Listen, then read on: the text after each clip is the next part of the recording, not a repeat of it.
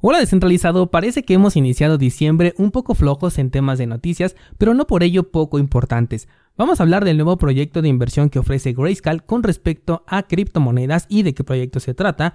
Hablaremos también de una de las nuevas integraciones en la segunda capa de Ethereum, en donde te hablaré por cierto de otro posible airdrop, así como una venta inicial de moneda que posiblemente te puede interesar. Hola de nuevo y bienvenidos a Bitcoin en español, edición navideña.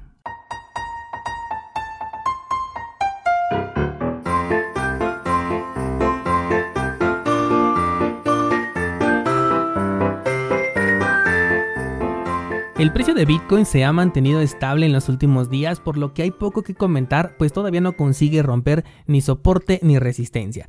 Mientras tanto, altcoins como por ejemplo Luna o Ethereum tuvieron movimientos muy interesantes, sobre todo Luna porque marcó un nuevo máximo histórico, mientras que Ethereum está muy cerca del máximo anterior. Por ahí veía unas especulaciones en el grupo de Discord con respecto a Ethereum, poniéndolo como un máximo de 5 mil dólares. La verdad, yo estos de 5 mil lo veo muy poco ambicioso, incluso para este año. Considero que Ethereum fácilmente puede llegar a los 10 mil dólares en lo que resta del año, siempre y cuando no tengamos un desplome, cosa que no creo, pero bueno, lo que yo crea no tiene relevancia en el mercado. También podría ser hasta el próximo año, pero de que llega a 10, yo eso sí estoy muy convencido. Algo con lo que creo que hay que estar muy atentos en estos tiempos es con la salida de nuevos airdrops, pero no aquellos que regalan por regalar, aunque a veces suelen tener muy buenos rendimientos, como el caso del airdrop que dio Uniswap. Pero estamos hablando aquí de un caso muy muy puntual. Me refiero más bien a aquellos que tienen ya un ecosistema por detrás y que pueda soportar una alta demanda como la que te hablé hace pocos días de Metamask. Y con esto es que doy paso a la primera noticia del día de hoy y es que Tornado Cash se va a ejecutar en la red de segunda capa de Ethereum conocida como Arbitrum.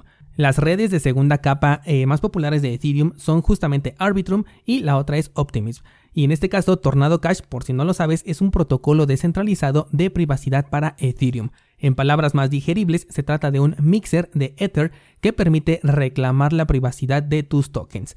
Recordemos que el reclamar la privacidad significa que hacemos que se pierda el rastro de los tokens que estamos mezclando, pero no se puede eliminar de ninguna manera el histórico que ya existe. Esto significa que un solo error en la gestión no solamente de Ether, sino de la enorme cantidad de tokens que corren en la red de Ethereum podría hacer que ese mix sea en vano y pierdas por completo esta privacidad debido a la naturaleza de Ethereum y que sus direcciones son únicas y compartidas con todos los tokens que corren bajo esta red.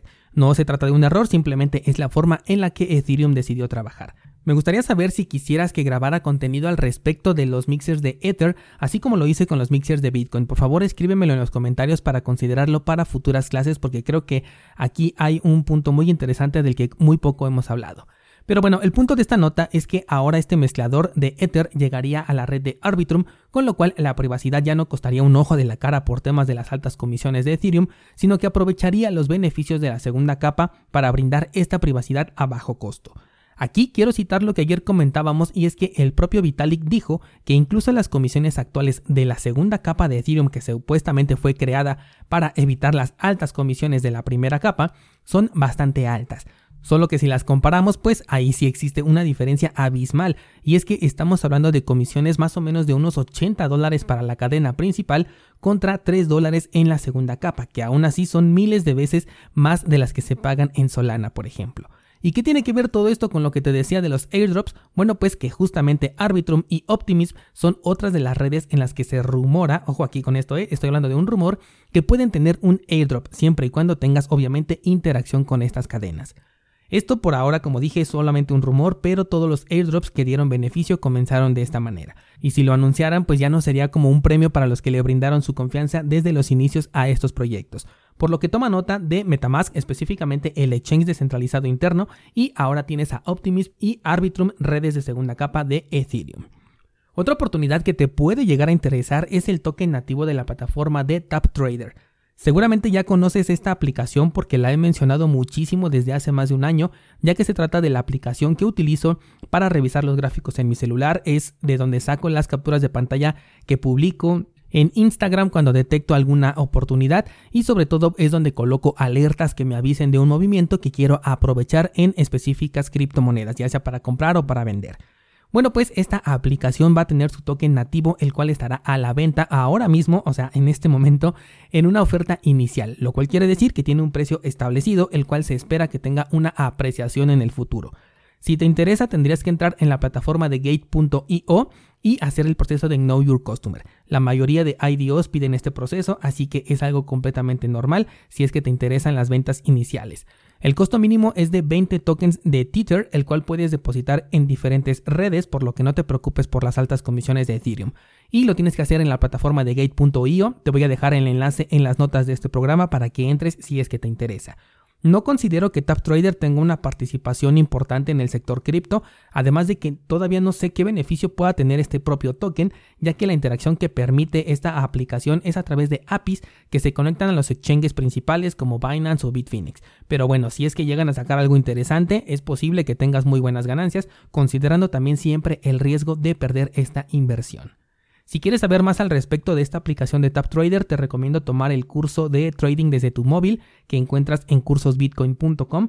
Y por cierto, recuerda que ayer comenzamos con el curso análisis de la cartera de SafePal que debo decirte que me está sorprendiendo muchísimo lo que estoy viendo con esta cartera, la verdad me está gustando mucho hasta el momento y aprovechando el comercial te recuerdo nuestro pool oficial de Cardano donde puedes delegar tus tokens para obtener recompensas tanto dentro del ecosistema de Cardano como dentro del ecosistema de cursos Bitcoin y 7 pool como por ejemplo los NFTs que vamos a regalar a los usuarios que participaron en la última dinámica. Más información en las notas de este programa.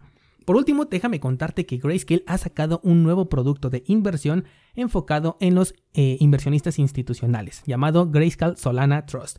Y bueno, pues ya te imaginarás de qué criptomonedas está hablando. Solana es una de las nuevas monedas agregadas al portafolio de Grayscale con el objetivo de ofrecer la exposición a los inversionistas institucionales a las criptomonedas.